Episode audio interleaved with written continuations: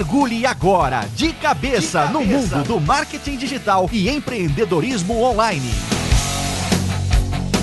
Eu sou Eric Menal. E aqui é o Bruno Moreira. E aí, Brunão? Beleza, saudades suas. De novo, eu vou começar, vou começar, sempre mostrando as minhas saudades em relação à sua pessoa. Uma, uma palavra que só tem no Brasil, né? Saudades. Exatamente, cara. Tem que usar, né, Eric? Porque, inclusive, você não está no Brasil, né? Não, não. Essas últimas semanas aí eu estou na minha terrinha. Quem me dera que eu tivesse me divertindo aqui. Mas não, tô a trabalho, resolvendo algumas questões, passando um tempinho com a família e trabalhando feito um americano. Então, mas tá legal. Semana que vem já tô de volta no no Brasil. Eu mal e mal vi o, a parte de fora da casa aqui, então eu tô preso em cativeiro. Mas co comendo a comida da mãe e a hora que a gente terminar a gravação aqui, a gente vai pro Kikis, que é o melhor breakfast aqui da região, comer um ovos, um bacon, uma panqueca e botar um pezinho nessa pança aqui que tá precisando. Tu sempre volta mais gordo aí? Cara, eu nunca engordo, né?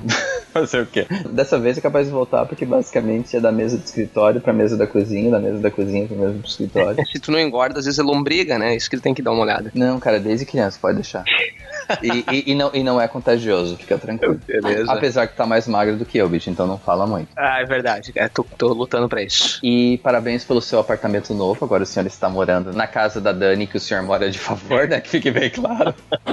eu, eu, é o primeiro podcast gravado daqui, da casa da Dani. Exatamente. tu pediu permissão antes de gravar, cara? Cara, ela tá dormindo, eu não posso acordar, por isso que eu tô falando num tom mais baixo, pra que ela não acorde, senão ela desliga toda a luz aqui e acabou pra mim. Ei, mas vamos parar de encher o saco um do outro e vamos apresentar o nosso convidado de hoje, que é muito, mas muito mais que especial. Exatamente. Hoje a gente tem um convidado que, que é um cara que é meu amigo, que trabalha na Essalce, né? É sócio da Essalce, que é o Lorival. E aí, Lorival, beleza? E aí, galera, muito obrigado pelo convite pra estar aqui hoje. Eu sempre ouço o podcast de, de vocês, claro, né? Eu tô na Essalce também, né? Então também tá, no contrato, tá, no, né? tá no contrato social isso, né? É. O Lorival... É, ah, tá. Eu só comentar que eu, que eu acompanho desde o início, acho, acho muito legal o podcast de vocês. Eu sempre aprendo com vocês também o tempo todo e realmente está sendo, tá sendo bem legal poder trazer um pouquinho da experiência, tanto minha quanto da Essalce aqui no podcast e falar um pouco com vocês aqui. Bater um pouco de cabeça, né?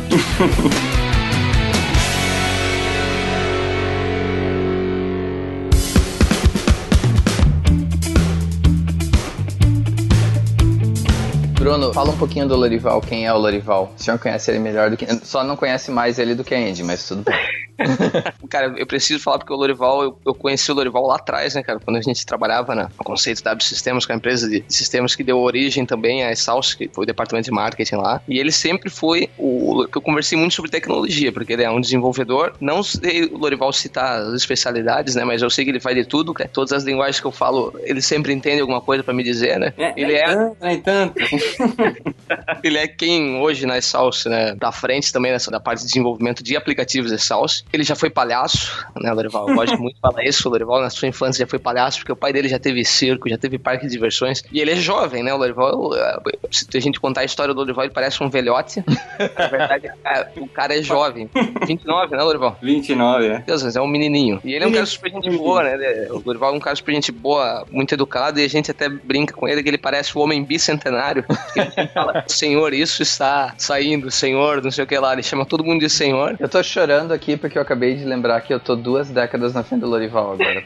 e a gente tá trazendo o Lorival porque tem uma dúvida, né, que eu percebo recebendo os contatos através da Salsa e até quando a gente tá conversando né, no, no, dia a dia com o cliente, que é sobre o mundo de aplicativos, né? As pessoas, elas têm uma, não sei, uma, uma noção muito errada do que é um aplicativo, principalmente em relação ao desenvolvimento de aplicativo, em relação a valores de desenvolvimento. Quando a gente às vezes passa até um orçamento de aplicativo, dependendo do valor, a pessoa acha, por que, ele tem esse valor?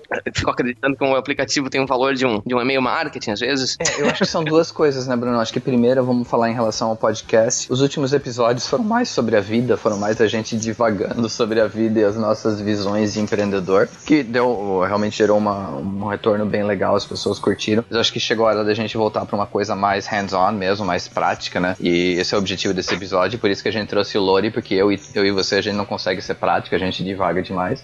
é, e aí, a, a segunda coisa, em relação a por que, que a gente trouxe o Lore e por que, que a, a gente quer falar um pouquinho sobre isso, exatamente pelo que tu falou. E essa questão aí, eu tô dando a minha opinião aí, já trazendo a discussão, não sei o que vocês acham. Eu acho que essa visão de, entre aspas, facilidade, tipo, ah, eu quero pagar 200 reais ou 500 reais ou mil reais no aplicativo, é porque no lado do usuário é tão fácil o relacionamento entre ser humano, celular, eh, tablet e baixar o aplicativo e começar a usar o aplicativo que passa essa impressão de que é algo muito fácil desenvolvê-lo. Né? É verdade, é verdade. Lorival, se eu deixei de falar alguma coisa tua aí, fique à vontade para me corrigir se eu falei errado.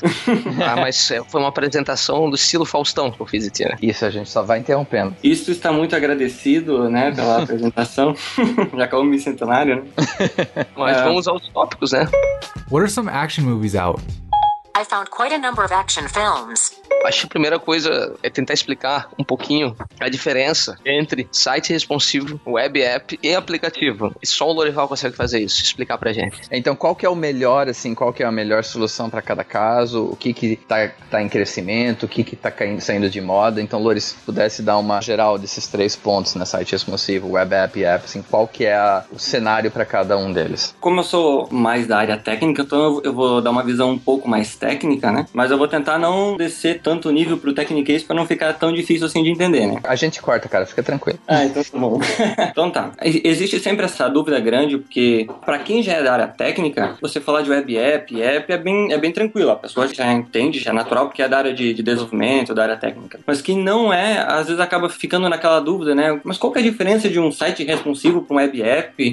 E, e, o app não é a mesma coisa que, que eu fazer um web app, um app não é exatamente a mesma coisa. Então, só para entender um pouquinho do conceito de cada um, eu só vou falar, como vocês comentaram ali, né, de é, o que é um pouquinho cada um e qual seria a, a, a, melhor aplicação, digamos assim, de cada um, ou aonde é mais aplicado, que eu acho que esse seria o termo mais ideal. Né? Uhum. Então, sobre responsividade, hoje a gente está bem acostumado a pensar em responsividade como sendo, ah, eu estou utilizando um site que eu consigo ver tanto no aplicativo, quanto no tablet, quanto no, no desktop. É isso que é responsivo? É também, é também. Mas o que, que é a, a, a responsividade lá no início? Ela é algo relativamente novo, basicamente, basicamente em dois, 2001, se não me fala a memória. O primeiro site responsivo foi o da, o da Audi. Eles tentaram fazer com que o site pudesse abrir em vários tamanhos de resoluções de tela, né, de, de tamanhos de tela. Então não tinha, obviamente, né, os, os iPhones e os Androids que nós temos hoje, né, o Windows Phone, enfim, mas eles tentavam fazer isso pelo tamanho do monitor. Então é, o conceito de responsividade não é abrir no, no dispositivo móvel e abrir no tablet ou monitor, e sim é, responder ou se adaptar a qualquer tamanho de tela, que pode ser desde um, de um smartphone pequenininho ali, um mini, até um monitor gigantão. Né? Então ele tem que, tem que responder a esses, a esses vários tamanhos. É, fizeram isso lá em 2001, é, depois lá em acho que 2000 e, 2010, dois, 2009 deve ter sido 2008, 2009 quando o CSS começou a suportar isso de forma nativa para o pessoal poder desenvolver sites responsivos sem ficar fazendo é, gambiarras ou coisas mirabolantes, né? Só de desenvolver. Em 2010, mais ou menos, foi quando foi cunhado o termo de responsividade mesmo. O termo é Responsive Web Design. O senhor Eric me corrige. Parabéns, parabéns. As, as, as, aulas de inglês que a gente fez valeram a pena, cara. Muito bem. Exato. Então, muito obrigado. Você veja que isso é de 2010. Então é algo muito recente, né? E aí, em 2013, basicamente foi, foi quando a internet inteira é, migrou ou tentou migrar para responsividade, né? Para se adaptar a todos os tamanhos. E hoje a gente tem inúmeros sites que são responsivos, embora no Brasil nem tanto assim, né? Tem, tem muitos sites ainda que tem, que tem essa dificuldade. E como é que eu sei que um site é responsivo ou não? Eu posso, uma, uma dica muito simples, né? Eu abro o meu navegador, vou com, com o mouse ali naquele cantinho direito ali, né? Pego a, a, a bordinha do navegador e vou diminuindo, diminuindo ele e vendo se ele vai se adaptando até, até ficar no tamanho mínimo, que seria é, mais ou menos um smartphone. Então, se ele for se, se, adaptando conforme você vai abrindo e, e, aumentando, significa que ele é, é responsivo, né? Ele está respondendo a esses tamanhos. Claro que ninguém, ou raríssimos casos, eu de cabeça não conheço nenhum, que funciona desde o tamanho pequenininho até o, o monitor, sei lá, ou uma, uma resolução altíssima, porque falar em monitor grande e resolução baixa, mas um, um monitor gigante com uma resolução al- altíssima. Eu lembro que eu vi um site de um jornal uma vez, mas eu não lembro agora, então eu não vou, eu não vou falar para não mentir. Então, responsividade seria basicamente isso, né? A gente poder estar respondendo a vari- ao- aos vários tamanhos. E tecnologicamente falando, basicamente é construído com HTML, CSS, JavaScript, às vezes o pessoal utiliza PHP ou .NET ou Java, às vezes para fazer né, a parte de, de trás, e ele é executado no navegador. Então eu não preciso instalar nada, né? A gente já está habituado, acessa o Chrome, o Firefox, o, o falecido IE, enfim. agora mudou de nome, né, e tal. É, e, e utiliza ele, e aí a gente cai para o web app. Então, se o site responsivo já, me, já, já se adapta ao, ao web app, qual que é a diferença do site responsivo para o web app? Basicamente, é como se você esquecesse, então, o tablet e, o, e, o, e os monitores, pegasse o, o seu site e construísse ele específico para smartphone, para dar uma usabilidade, uma, uma facilidade do usuário usar especificamente em, em es- smartphone, né? como se fosse um aplicativo mesmo. Mas é a mesma tecnologia que um site, então é a mesma coisa CSS, HTML, JavaScript, PHP, vai ser executado no, no navegador igualzinho, a mesma coisa, só que a forma do, do usuário interagir com esse web app é que é um pouco diferente do site. Ele vai ter mais listas, ele vai ter um menu superior, é, mais semelhante com, com uma- um aplicativo. Às vezes, se tem imagens muito grandes, ah, vai ser substituído por pequenos blocos ou mesmo listas, como eu comentei antes, né, para facilitar a navegação. E aí a gente pensa, mas tem alguns exemplos que eu possa ver bem fácil a diferença de um e outro. Então, o áudio, como eu comentei é, até hoje, né, ele é, é responsivo. Então, se você abrir no seu navegador, diminuir a telinha de, a, a- abre lá no seu computador mesmo, né, Dim- diminuir a tela lá com, com o mouse até deixar pequenininho, ou abre no smartphone, você vai ver que vai ser a mesma coisa. Então, ele vai estar respondendo para os dois. Além do áudio, o do HubSpot também é assim, a- a- o da Adobe, o da Salesforce também é assim. Tem, tem vários outros que são responsivos, né? O site da Exhaust também é assim. Uhum. E, e o web app, aí tem, tem uns bem, bem famosos aí, né? O, o Facebook, então, se você acessa ele no web e você diminui ele até o final, você vai ver que ele não vai se adaptar até o tamanho mínimo. E se você abrir ele no smartphone, você vai ver que ele vai ter uma outra navegação, que é uma navegação exclusiva para o smartphone. né? Ele acessa É. como se fosse o, quando tu tá acessando o web app que tu diz, Lorival. Ah, eu que eu tô escutando tua explicação e tô pensando aqui, tá? Sim, eu sim. Vou ter que botar um, um, um parênteses aqui. Pô, a gente vai ter que trazer mais o Lorival pro podcast, então, cara. É verdade, Mais tô- essa coisa inédita de tu pensar, bicho. Até, tá até doendo um pouquinho aqui, Lorival, mas tu disse que o Facebook, quando tu acessa, tu tá falando, por exemplo, se tu acessa ele pelo navegador do smartphone, né? Isso, pelo navegador do smartphone, exatamente. Então eu tô lá no, no Safari do, do iPhone e acesso o Facebook por ali, né? Não pelo aplicativo. Ele vai acessar uma, ele acessa tipo uma pasta diferente, né? Ele até muda o, o, o URL lá em cima, né? Exato, exato. Ah, tá. Então tá bom, pode continuar. Ah, então tá.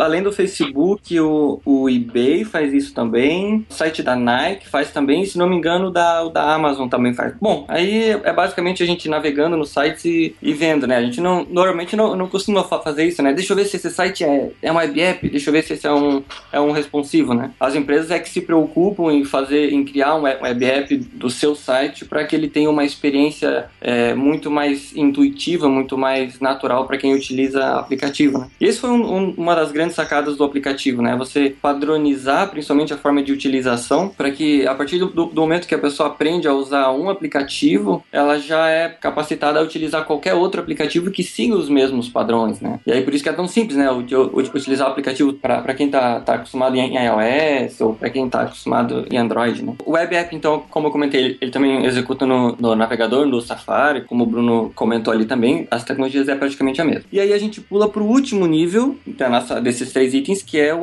o aplicativo em si. Que aí, falando do Facebook, como o Bruno comentou antes, a gente tem o site tem, que, que, abre, que, que a gente abre no, no desktop, né? Tem o, o, o site o web app, que a, que a gente abre no Safari, e também tem o aplicativo do Facebook, que a gente utiliza no, no smartphone também. Só que a gente já vai ver um- uma diferença bem gigante entre o web app e o app. Isso começa tanto na tecnologia, então a tecnologia utilizada para fazer um app é diferente da tecnologia utilizada para fazer um web app um site, embora tenha algumas ferramentas, depois a, a gente pode estar tá, tá comentando que também dá para construir aplicativos utilizando JavaScript, CSS e tal, mas no final a tecnologia que ele vai estar tá gerando é totalmente diferente. A forma que ele é executado também é diferente, então enquanto a gente abre um site, a gente está acostumado a abrir no navegador, o aplicativo a gente vai lá na loja e instala ele no nosso smartphone. Então a forma que ele é executado também muda, o ciclo de vida dele, né, de como é que ele vai abrir as telas e tal, muda. A infraestrutura do aplicativo é totalmente diferente da infraestrutura de um site, a gente vai estar comentando disso depois, se vocês desejarem, né?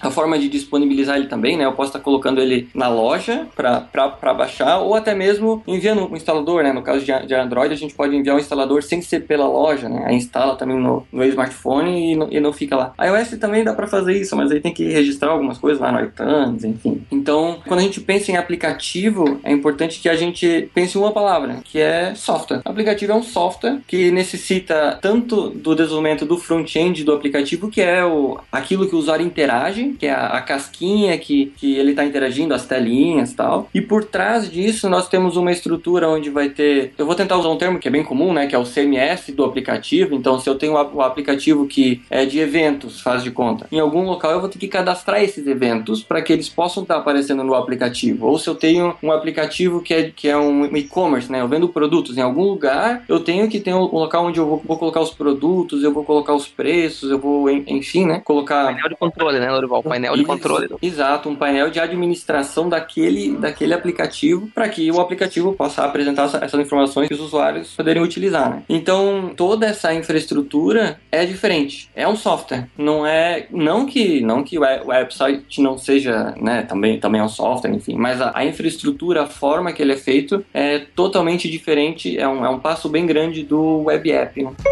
What are some action movies out? I found quite a number of action films.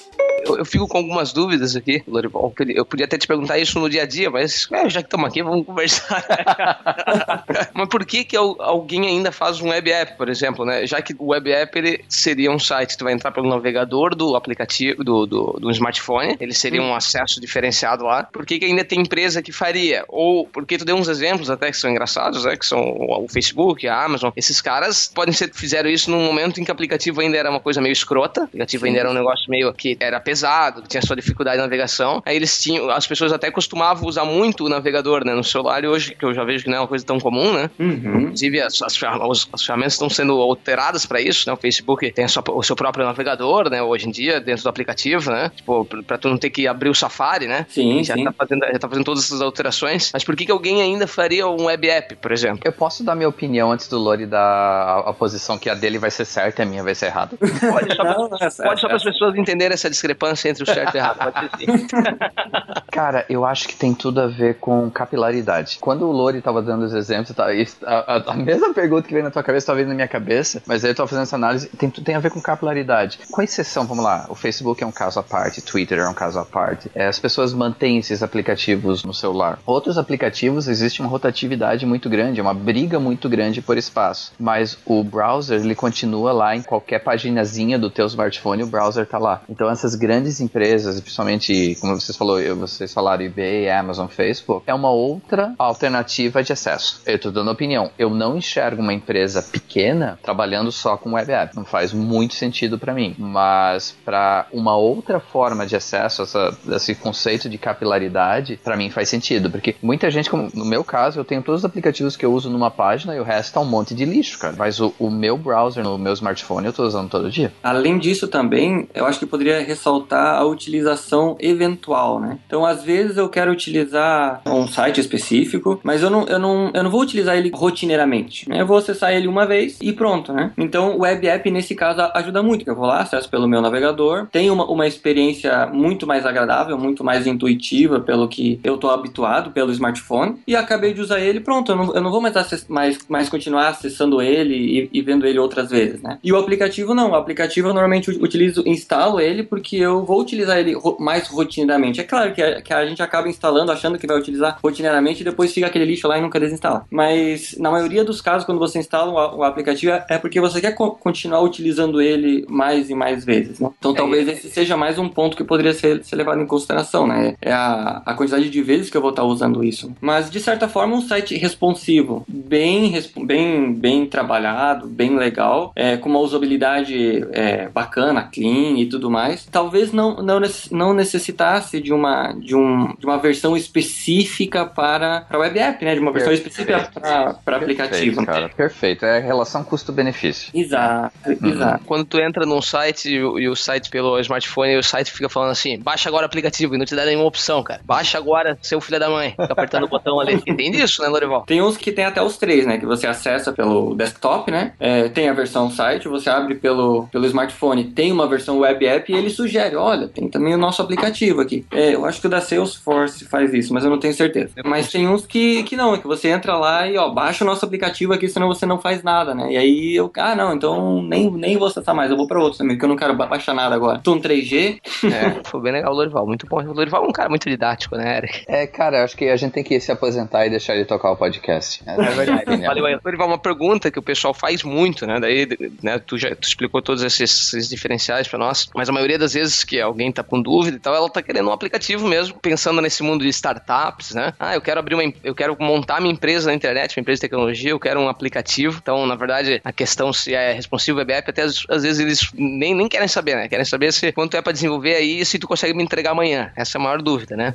E a gente tem que começar, começa tudo isso, tudo isso que tu me explicou, tem que explicar pro cara, daí começa a falar. Eu tento falar pra ele assim, que é uma equipe pra montar um aplicativo, né? Pra construir um aplicativo, que tipo de, de profissionais que a gente tem que envolver isso, né? Tipo, não é um cara sozinho que vai fazer, né, Lorival? Que equipe que tem que montar pra que o cara consiga desenvolver um aplicativo? Então essa, essa é uma dúvida bem, bem interessante, inclusive tem dois casos que eu conheço, eu não vou citar nomes aqui, né, mas que eu conheço foram empresas que tentaram terceirizar com uma pessoa sozinha com, com desenvolvedor, foram dois casos distintos, né, são, são top, são, são desenvolvedores excelentes, mas que tiveram problemas na hora de entregar esse aplicativo, porque eles têm conhecimento principalmente da área, da área técnica, testes também e tudo mais, enfim, mas na hora de fazer, olha aquele número de horas que a gente pode comentar daqui a pouco aqui também, e, e não consegue entregar, porque precisa de mais, de mais papéis, eu nem vou, eu, eu nem vou, eu vou comentar em, em- em profissionais aqui, porque tem, a gente tem um profissional que hoje, hoje tá, tá na moda falar em full stack developer, que é o profissional, o matador que faz tudo, né? Embora não, eu não penso que seja tão interessante assim, mas, mas enfim, essa é outra discussão. Mesmo que esses dois caras sejam full stack developer e eles manjem muito, ambos não conseguiram entregar. Isso não significa que ninguém consiga. Com certeza vai ter profissionais que são excelentes que vão conseguir entregar o aplicativo. Mas qual foi a dificuldade desses dois casos específicos que eu, que, que eu é, conheci passaram? Foi basicamente pela quantidade de papéis que você precisa para poder desenvolver um aplicativo. E quais são esses papéis? Então vamos pensar assim. Primeiro, bem, bem básico assim. Eu vou definir só uma outra coisa antes. Qual que é a infraestrutura ou qual que é os módulos? Fala assim, fala em módulos bem simples que um aplicativo tem. São basicamente três. O primeiro é o aplicativo em si, aquele que você vai lá e acessa do, do, né, do seu smartphone. O segundo que a gente comentou antes, que é um, um CMS, uma administração do aplicativo. E o terceiro que é a comunicação entre o, o aplicativo e a sua, o seu, ad- administ- a sua administração. Então tá, definido esses três módulos, quem que a gente precisa para fazer? Primeiro, a gente precisa de um designer, que al- alguém vai, vai ter que ir lá desenhar as, as telas do aplicativo. E não é só designer, a gente, a gente precisa de, de alguém que seja de, de user experience, né? O cara va- vai lá, sa- saiba como fazer a melhor navegação para aquele produto, para aquele é, aplicativo em, em si, né? Posso É, aproveitar o momento pra mandar um abraço pro Bruninho? Sempre a Isso, grande abraço, Bruninho. Grande abraço pro Bruninho, porque ele é o cara.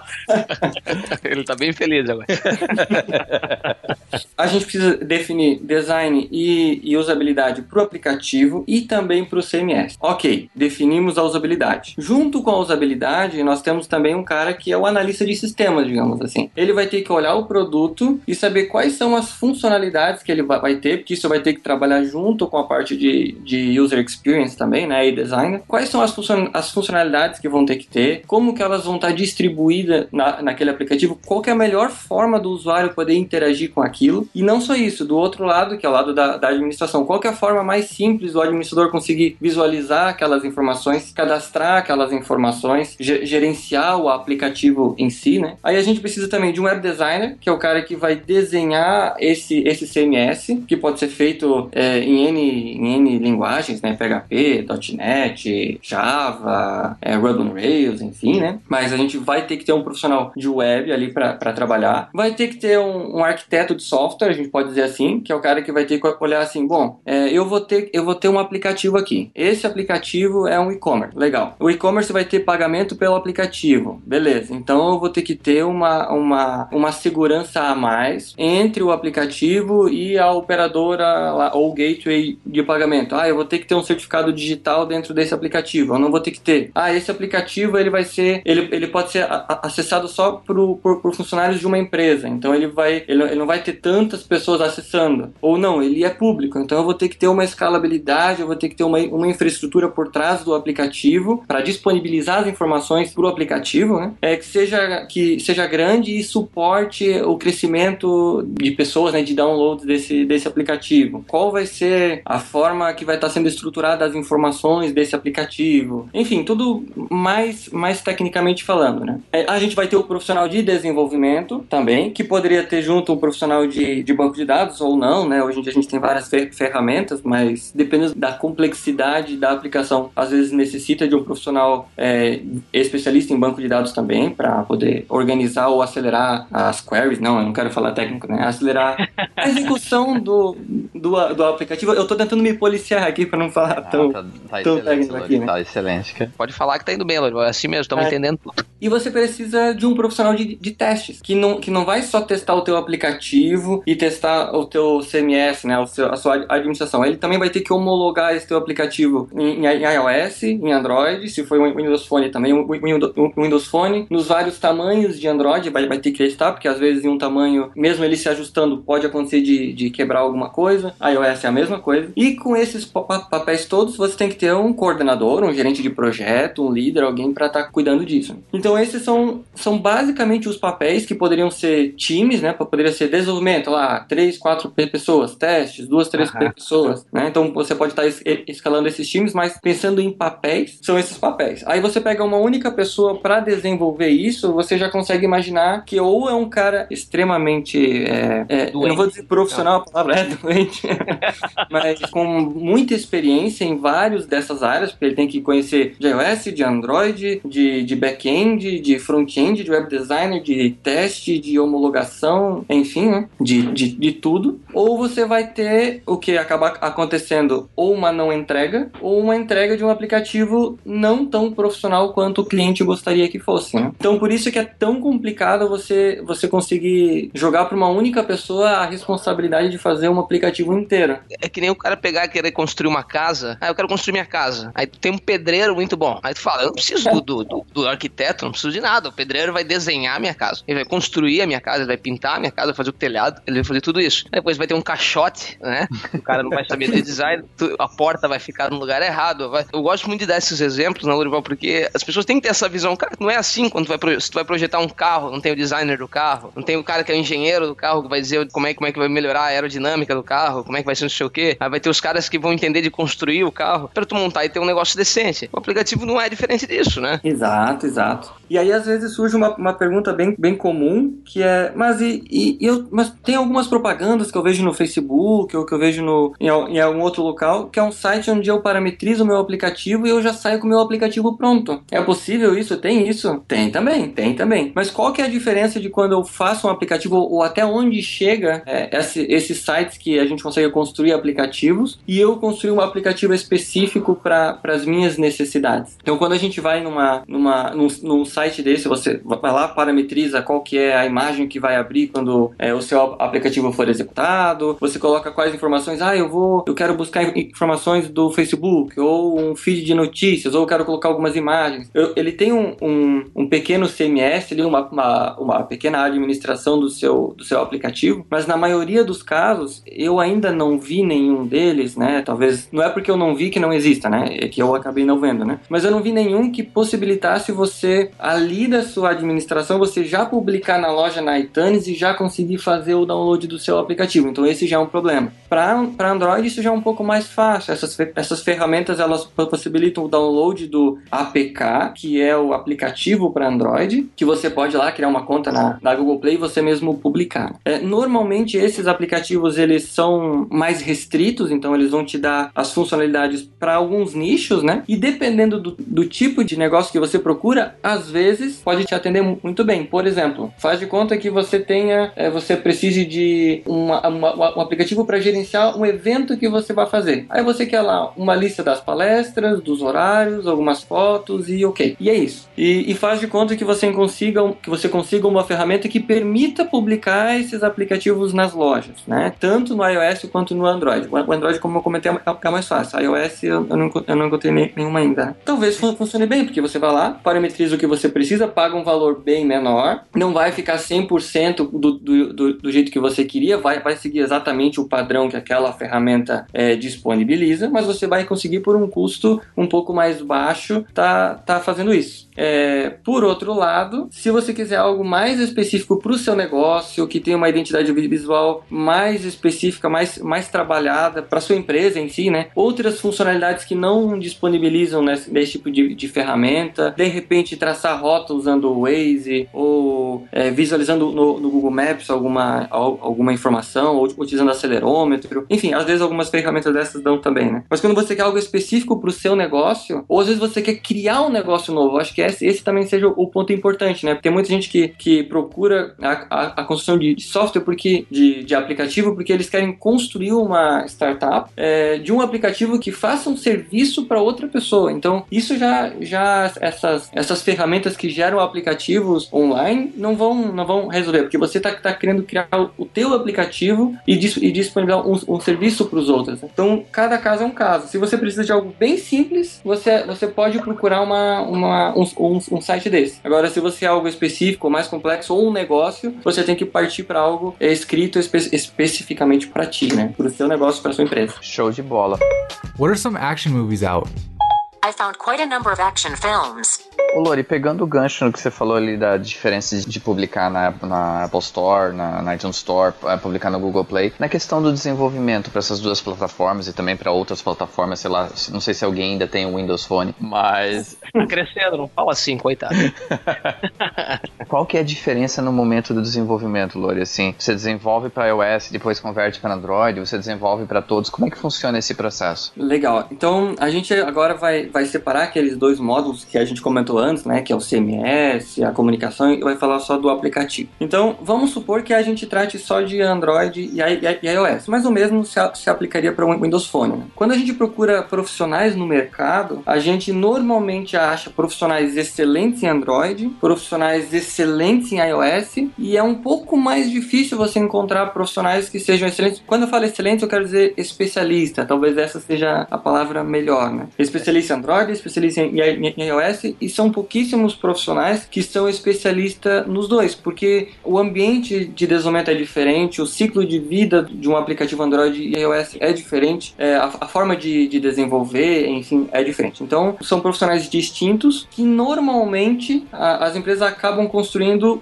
é, aplicativos distintos também. Então, eu vou lá e construo uma aplicação para um aplicativo para iOS. Depois eu vou lá e tento é, construir ele também com outro profissional ou outra equipe, ou às vezes se for realmente o mesmo profissional, ou mesmo em, em Android. Qual que é o problema de eu ter dois aplicativos, um feito em iOS e um feito em Android de forma distintas? É que eu vou ter o dobro de tempo para fazer, que são dois aplicativos, vou ter o dobro de, de custo, obviamente, que se dobrou o tempo, dobrou o custo, vou ter o dobro de profissionais, porque é mais difícil encontrar especialistas em, nas duas áreas, e eu vou ter também o dobro de manutenção depois, que é a hora que eu encontrar o bug, o bug em uma, em uma plataforma, eu vou ter que ir lá e corrigir em outra plataforma também. Sem contar num outro problema que acarreta nisso que você perguntou, que é o primeiro eu fiz para Android, faz de conta, podia ser para iOS também. Aí depois eu vou, eu vou construir para outra plataforma, nem sempre a usabilidade vai ficar a mesma. Se o designer, se quem tá, tá fazendo a experiência do aplicativo já não pensar para os dois algo que, que fique semelhante, ele na hora que for utilizar, a pessoa pode sentir essa diferença, né? Ah, para iOS e para Android muda um pouco a, o aplicativo, porque eles foram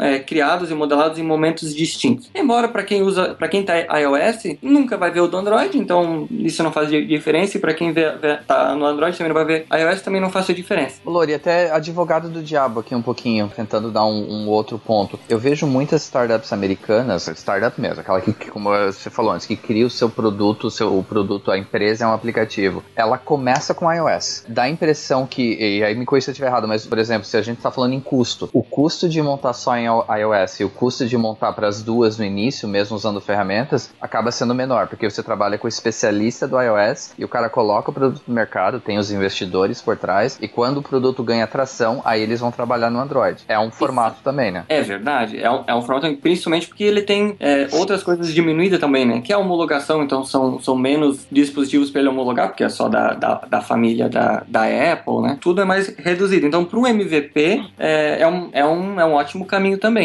Muitas vezes, depois, quando eles fazem um segundo, uma segunda versão, às vezes eles já voltam e, e repensam no, novamente, quando vai fazer para Android, repensam o, o, o, iOS também. E aí tem alguns aplicativos que a segunda versão, quando sai para Android, para iOS também já mudou um pouco o visual, porque eles tentam equilibrar um pouco isso também, né? Show de bola. Ou, ou muitas vezes deixam, deixam individuais. Mas enfim, isso vai do bolso também de conseguir Boa. pagar. Exatamente. Exatamente. eu gosto, eu, eu gosto de, de, botar até uma informação aqui importante, que você que é do clubinho aí do iPhone, e fica pensando assim, ah, eu vou começar a fazer um aplicativo, então eu vou começar por iPhone, porque eu vejo aqui do meu lado que as pessoas, a maioria tem iPhone, né, Eric? Eu não falo com esse tom de voz, cara. Fala se é pra tirar sal, fala com meu tom de voz direito.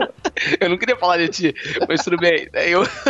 as pessoas têm essa visão, às vezes, cara, e é muito comum, não, mas tá ali. Só queria dar um aviso que o, o Android, no Brasil, pelo menos, né, a gente sabe que o Android tem 90, quase 90% de mercado. Então, quando tiver uma dúvida por qual começar ou qual vai ter mais aderência, né, de mercado, tá? Entenderam? O Android tem quase 90% de mercado, tá? E crescendo, tá? Não é o contrário, né? A Apple, né? A Apple, ela, é muito, ela consegue ter um pouquinho mais aderência até nos Estados Unidos, né, na Europa e tal, mas no Brasil, tipo, o Android tem quase 90% de mercado, o Windows Phone e a Apple se dividem quase que iguais ali, tipo, o Windows Phone ele vai ter 6%, um pouquinho mais, né, dependendo do, do, do, índice que tu pegar, né, do indicador. Não, quem mas... o Windows Phone achou que tava comprando Android, nem vem. É, é verdade. Verdade.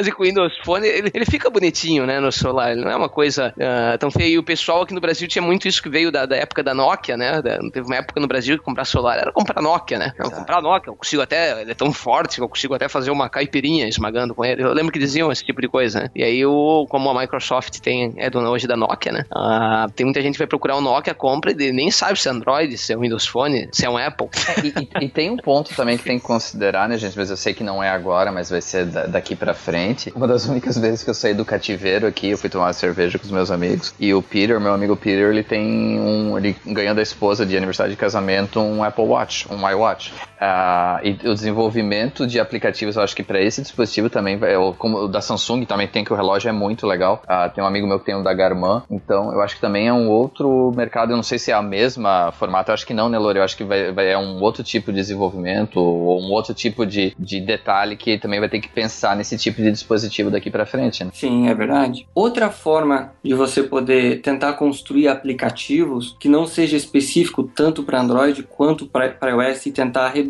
um pouco do custo desse desenvolvimento, custo e também tempo, é você utilizar uma ferramenta que você consiga de uma única vez desenvolver tanto para Android quanto para iOS. O único cuidado que você tem que ter quando você escolhe uma ferramenta dessa é se essa ferramenta vai te permitir você ter acesso aos recursos daquele dispositivo, como acelerômetro é, ou telefone, enfim. É, a parte boa de, de, utilizar uma ferramenta dessa é que você é, diminui o tempo de desenvolvimento, talvez aí para uns 70%, né? Você é, constrói uma única vez e sai para os dois. Aumenta um pouco o tempo de homologação, porque você, você precisa é, testar tanto para Android como para iOS, mas se fosse individual, esse tempo seria basicamente o mesmo também. E por último, você tem que cuidar para que o especialista que desenvolva essa ferramenta, ou, ou melhor, que a ferramenta que vai necessitar desse, desse especialista, não seja uma ferramenta muito nova que ninguém conheça. Então você tem que procurar soluções, se for nesse caminho de, de ferramentas, ferramentas um pouco pouco mais consolidadas no mercado. Né? Então, se você pega o, o Gartner, por exemplo, que sugere algumas ferramentas que estão no nível de visionário ou mais consolidados, é, você consegue é, escolher um pouco melhor o caminho. Né? A ferramenta que a gente utiliza na eSource hoje é o Accelerator. Ele começou gratuito, ele tem aí acho que uns três anos e meio, mais ou menos três anos. Hoje ele é uma ferramenta paga para você poder desenvolver, né, tanto para times quanto para desenvolvedores particulares, assim, né, profissionais separados, digamos assim, terceiros, né, enfim. E é uma ferramenta que você consegue desenvolver para os dois. É uma, é uma ferramenta que tem uma comunidade que relativamente grande hoje. Duas vezes pelo Gartner, ele foi uma vez ele foi reconhecido como visionário. Um foi 2013, eu acho, o outro dois, 2014. E o outro ano não foi mais como visionário, mas já naquele quadrante de consolidado. Então é uma, é uma ferramenta que a, que a gente usa. O Web, Web Accelerator ele já tem um escritório no Brasil desde início desse ano, se não me falha a, a memória, e está crescendo cada vez mais a, os clientes e a operação deles, né? É, então tá aí uma outra possibilidade que você diminui o custo na hora do desenvolvimento, diminui o tempo de desenvolvimento, é, diminui o tempo de manutenção disso, porque a hora que você corrige um bug já corrige para as duas plataformas. E o, o Accelerator é legal que você consegue ter acesso, além de todos os recursos nativos do, do dispositivo, se tiver alguma coisa que o Accelerator não suporte, você consegue tranquilamente desenvolver um módulozinho específico lá para iOS ou específico para Android, colocar dentro dele e utilizar no seu aplicativo. Então ele, não vai te deixar restrito só ao Accelerator, só ao mundo que ele disponibiliza desenvolver. Ele é bem, bem abrangente. Né? Então essa é uma outra possibilidade, é um outro viés de desenvolvimento de, de aplicativos. Né? Eu, o que eu acho legal aqui é que muitas dessas coisas que a gente falou, né, Lorival, elas mostram como um aplicativo ele pode ter tipo diferenças de valores, né? Isso tu vai dizer, porque tudo é tudo é tempo, né? Quando tá falando principalmente de desenvolvimento, de, de contratar um desenvolvedor, de contratar uma empresa, tá falando de contratar horas de trabalho, como qualquer outro contrato de serviço, né? Mas em desenvolvimento isso já se usa há muito tempo, né? Contratação de hora de trabalho e tal. Aí a gente tá falando aqui de, de desenvolver para Android, para iOS, duplica o tempo. Então tem outras coisas também que são da tecnologia, construir um aplicativo que vai funcionar só online, um aplicativo que vai funcionar só offline, muda tempo de projeto, né, Lorival? Muita coisa que a gente, quando vai fazer um orçamento de aplicativo, porque essa é a parte que eu conheço, né, onde eu, eu trabalho junto com vocês ali para fazer um orçamento de aplicativo, que não é nada fácil fazer um orçamento de aplicativo. Como é que pode uma pessoa querer né, um, um orçamento de aplicativo uh, de uma coisa que é tão complexa e às vezes a gente vai, vai ali e me fala, tu tem como mandar para amanhã? Eu falo, bem, quem vai acabar tendo algum problema com isso é você, porque eu vou jogar o valor muito para cima para garantir que nós não estamos errando, né? né? Então, tipo, são um tipo de coisa que a gente sempre tem que falar pro cliente. Mas eu acho que tem uma outra coisa que é do valor também, porque quem tá ouvindo a gente, Lorival, tu trouxe toda essa bagagem técnica para nós, mas quem tá ouvindo a gente quer saber muito essas coisas de valores, tá? Eu, eu quero abrir uma empresa disso, são empreendedores que estão querendo trabalhar né, nesse mundo, começar uma empresa startup, tem um monte de gente que quer, eu vejo pelos contatos que chegam para nós, né? Vai ter o custo de desenvolvimento do aplicativo, né? Vai ter aquele custo porque tu tá pagando alguém para desenvolver e se entregar, e depois tu vai ter que pagar alguém para ficar mantendo esse aplicativo, porque só alguém com esse conhecimento que tu tem, só esse conhecimento que uma empresa né, de, de, de desenvolvimento vai ter, ou um profissional né, vai ter, é, que é essa manutenção. Tem alguma coisa disso, dessa manutenção? Assim, o que, que, o que, que depois é necessário ficar fazendo?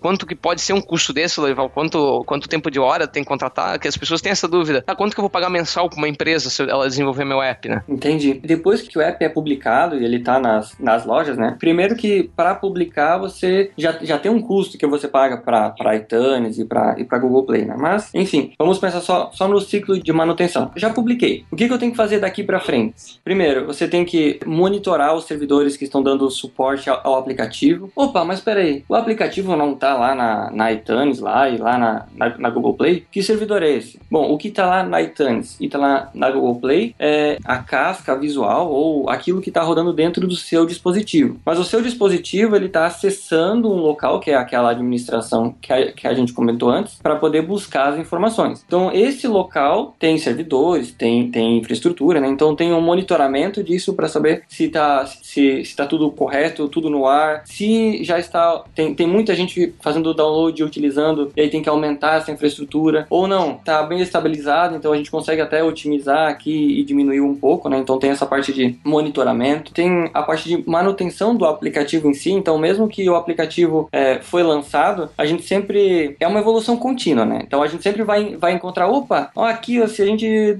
trocasse essa palavra aqui por essa ia ficar melhor. Olha, se isso aqui rolasse um pouquinho mais para direita direita ia ficar melhor. Então tem uma, uma manutenção que é normal de todo o software, que é para essas pequenas melhorias. Exato. Tem outra coisa que é, bom, lançou um novo iOS, uma nova versão do iOS. Opa, temos que compilar para aquela versão de iOS, como se o iOS 9, né? Então a gente tem que compilar para iOS, é, testar novamente, ver se está tudo certo, se nada foi, se, se nenhuma, falando bem, bem, bem técnico, né? se nenhuma uma função lá foi é, depreciada e não está sendo mais usada e quebrou tudo. Isso é, é um, pode acontecer, não é, não é algo que, é, que acontece sempre, mas pode acontecer. Então tem que testar de, de novo, avaliar de novo, publicar. Para Android é a mesma coisa. Então saiu uma versão nova, então vai lá, testa de, de, de novo, vê se está bem certinho, publica de novo. E, e aliado a, essa, a esse ciclo de, de manutenção, de melhorias e, e suporte a sistemas operacionais e servidores, também é, é normal que o aplicativo necessite de funcionalidades novas para que ele continue tendo destaque entre os seus concorrentes, né? E aí a gente sai um pouco do ciclo de manutenção, que não, que não deixa de ser evolução agora, né? E vai para as novas funcionalidades que com certeza sempre vai continuar tendo, né? Então esse é mais ou menos o processo que, que acontece depois. E aí tem, tem que ter alguém que tem que estar tá olhando isso, né? Opa, esse servidor ba baixou, sobe. Opa, saiu aquela versão nova, vai lá e, e testa. Opa, saiu esse plugin novo, enfim, essa, essa forma nova aqui. Ah, um exemplo de plugin novo. Ah, agora o Facebook Messenger permite você integrar com ele. Opa, então isso a gente pode usar no negócio daquele cliente. Vamos sugerir para ele. Então também tem que ter alguém olhando esse tipo de situação para poder disparar pro desenvolvedor ou pro técnico ou para quem for fazer possa fa fazer, né? Então a manutenção além do profissional que está trabalhando ali, também tem que ter alguém que está olhando pro negócio do cliente e vendo que aquilo pode estar tá sendo melhorado no futuro, né? É, eu não vejo como ter um aplicativo e não ter manutenção de um aplicativo, né? Por que, que alguém faria um investimento numa empresa, né? Numa startup ou até num aplicativo que seja uma empresa e tu não vai ter um, alguém cuidando disso, né? Porque vai esperar que um cliente entre, descubra um bug, descubra um problema, avise, aí tu recontrata o cara por hora. Eu, eu não consigo ver isso no mundo de software, né? Funcionando, tanto que é muito comum que no mundo de software tu tenha uma manutenção daquele sistema que tu contratou ou que tu mandou fazer, né? Exato. What are some action movies out? I found quite a number of action films. Até a ideia é o smartphone, o tablet, é, é, um espaço imobiliário altamente competitivo. Então, se uma empresa vai lá, contrata o desenvolvimento de um aplicativo, mas não faz a manutenção e o aplicativo começa a dar pau, para o usuário final lá na ponta desinstalar esse aplicativo demora dois segundos, né? Então, todo o teu investimento foi pro saco. Então, é, bem é lembrado, Eric, bem lembrado. É, é, importante essa preocupação, porque querendo ou não, principalmente para, como o Brunão falou, para quem está ouvindo a gente que quer montar a sua empresa montar a sua startup baseada num aplicativo, cara, é teu produto, é o teu serviço. Então, o, o, o, a qualidade do teu produto no dia 1 e a qualidade do teu produto no dia 365, a gente espera que o teu aplicativo ainda esteja instalado lá no celular do cidadão, é, tem que ser a mesma, né? Então tem que estar. Tá, Ou tá muito melhor, né? Ou muito melhor, exatamente. exatamente. E, e, assim, o, a gente aqui tá falando só, do, do, a gente tá tentando passar essa visão de, de, da complexidade de fazer um desenvolvimento e a gente não tá nem entrando nos outros, porém, que talvez seja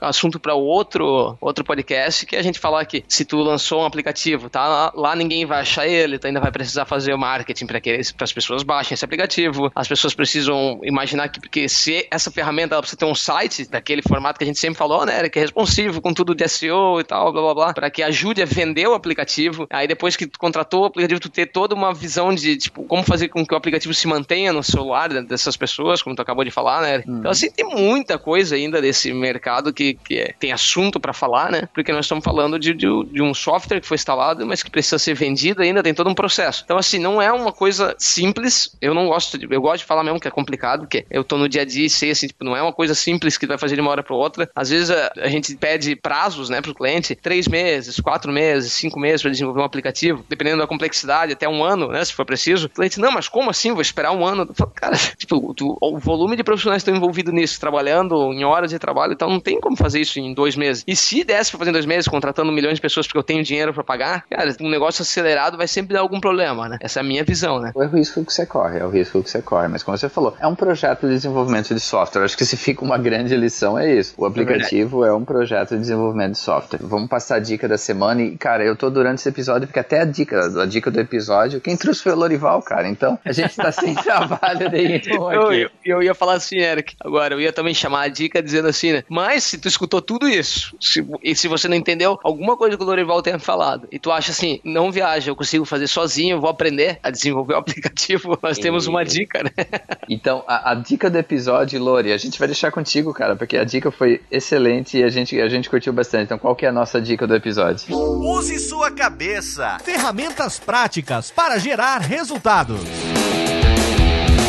Para quem é, é, desenvolvedor e quer entender um pouco mais ou entrar nesse, nesse, mundo de desenvolvimento de aplicativo, ou mesmo quem já é do mundo de aplicativo já desenvolve para iOS, quer conhecer para Android, web app, enfim, né, quer, quer aumentar um pouco, ou mesmo que nem é desenvolvedor, mas quer entender um pouco, saber um, um pouco mais o que um desenvolvedor tem que saber, né, o que ele tem que estudar. Uma dica legal é o site Casa do Código, casadocódigo.com.br. Lá eles têm vários livros em português, alguns eles, eles acabam traduzindo, outros são profissionais brasileiros mesmo que vão lá, escrevem. A qualidade do material é muito bacana. Depois, Casa do Código paga nós, né? Verdade. Brin brincadeira. Mas se, mas se você acessar casadocódigo.com.br e você ir lá na, na opção de mobile, você vai ver que vai ter vários livros lá. Desde Web Mobile, Google Android, Windows Phone, é, jogos para Android, Swift, Web Design responsivo, iOS. Então tem vários livros lá que para quem está começando é bem bom porque é uma literatura em português, né? Então fa facilita um pouco para quem está começando, para quem já é da área e já está acostumado com literatura em inglês. Aí a gente vai acaba indo para para Amazon, enfim, né? Mas para quem está tá começando, pegando as sugestões de livros mais baixados da Amazon muitas vezes, né? Ou indicações de outros profissionais, mas a literatura já é mais em inglês, né? Mas em português, uma dica muito legal mesmo são os livros da, da Casa do Código. São, são sempre bem escritos, embora sejam a, autores diferentes, né? Mas são, são sempre bem escritos, bem didáticos, bem bacanas e vale a pena dar uma olhada lá. Show de bola, my friend, show de bola. Uh, Lori, obrigado mesmo, cara. Foi uma, foi uma aula pra gente esse episódio. Então, o Bruno já deveria saber essas coisas, mas como sabe como é que ele é, né? De vez em quando me é meio vadio e tal, então acho que pra ele foi uma boa reciclagem. Poxa, é verdade. Aproveitei pra, pra lembrar várias coisas aqui. Depois, amanhã eu pergunto. Amanhã não, na segunda-feira, né, Lorival? Já que hoje é um sábado. eu volto a conversar contigo porque eu fiquei com umas dúvidas aqui. É, e quem tiver alguma dúvida, manda no, no post do episódio. A gente manda pro Lori, o Lori responde. Ah, porque se eu e o Bruno tentar responder, a resposta não vai ser das melhores mesmo. Então, não, e, mas assim, eu acho que uma coisa legal que o Bruno falou é, e a gente tem que voltar a discutir, Bruno, não, é essa questão do, do, do, depois, né? Depois que o produto está pronto, depois que o aplicativo está pronto, como fazer o marketing disso, como é, alavancar as vendas disso. Eu acho que isso é algo que a gente pode discutir com propriedade e pode trazer para um próximo episódio. Perfeito. Legal, muito, muito obrigado pelo, pelo convite mesmo. Foi, foi um prazer muito grande estar aqui batendo cabeça com vocês, né? eu falo um pouco demais às vezes quando vai me puxando assim, né? Então acabamos estendendo um pouquinho mais aqui. Mas foi muito legal mesmo, muito legal. Agradeço muito o convite. E se numa próxima oportunidade acharem que eu possa contribuir também, eu estou sempre à disposição. Show de bola. Brunão, my friend, alguma frase de fechamento aí? Vamos dar um abraço para todo mundo e eu queria muito que o Dorival terminasse falando que nem o homem bicentenário. Dizendo, isso está muito feliz de ter participado. Por favor, Lorival, faz isso por mim, cara. ok, então. Isso está muito feliz de ter participado. Eu não sei porquê. por que eu gosto, né? Show de bola, pessoal. Grande abraço. Só lembrando, iTunes Store, se vocês gostam, se vocês veem valor naquilo que a gente passa através do nosso, do nosso podcast, coloca lá cinco estrelas, coloca um comentário. Isso é bem importante pra gente se manter na, no top 10 lá do, dos podcasts de negócio. Mas, pessoal, grande abraço, obrigado a todos e até a próxima. Valeu, até mais.